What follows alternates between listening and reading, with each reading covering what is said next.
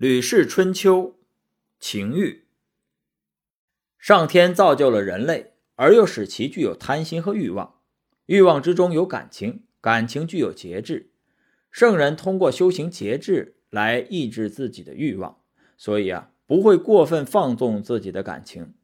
因此，耳朵想要听五声，眼睛想要看五色，嘴巴想要尝五味，这些都是情欲。这三种情欲，不论是高贵的人还是低贱的人，不论是愚蠢的人还是聪明的人，也不论是贤德的人还是不肖的人，想满足这些欲望的心理是相同的。即使是神农、皇帝，也和夏桀、商纣一样，有同样的情欲。圣人之所以与众不同，是因为他们能够把握适度的感情，从珍重生命和健康的角度出发做事。情欲就会适度，不从尊重生命和健康的角度出发做事，情欲就会失去适度。这两种态度是决定生死存亡的根本因素。世俗的君主放纵情欲，因此一做事就导致失败。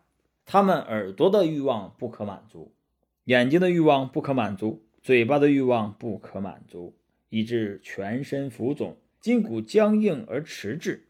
血脉阻塞不通，九窍空虚，全都丧失了正常的机能。到了这种地步，即使是彭祖也无能为力。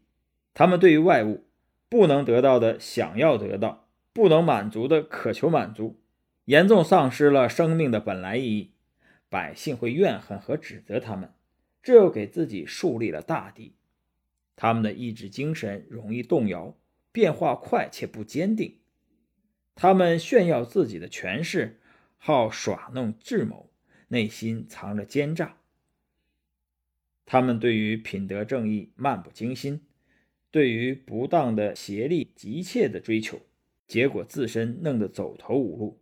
即使后悔这样做，那又能怎样呢？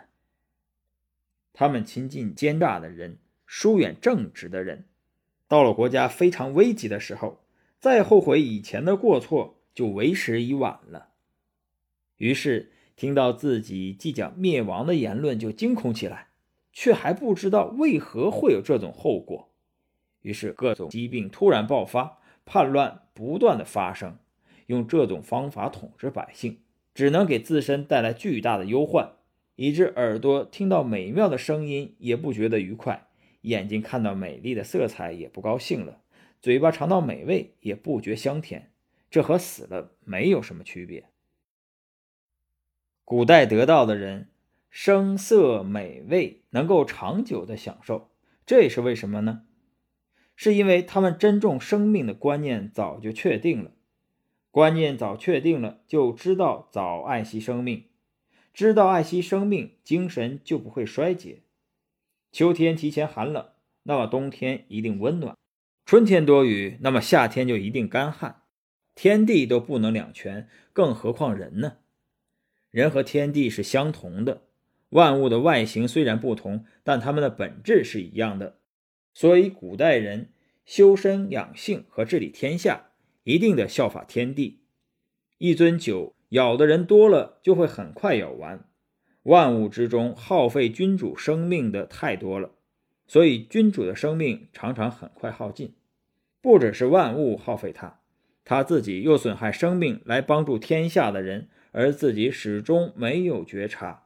虽然在外界成就了功业，可内在的生命亏损了，使耳朵不能听，眼睛不能看，嘴巴不能吃，内心极乱，胡言乱语，幻听幻觉。临死之前，神魂颠倒，惊恐万状，不知道自己在做什么，耗费心力到这种地步，难道不可悲吗？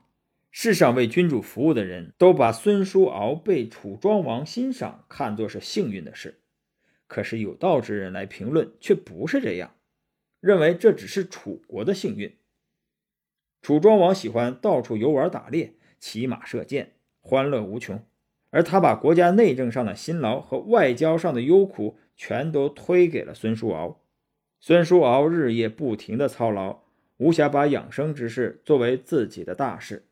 因此，才使楚庄王的功绩记载进史册，传给后代。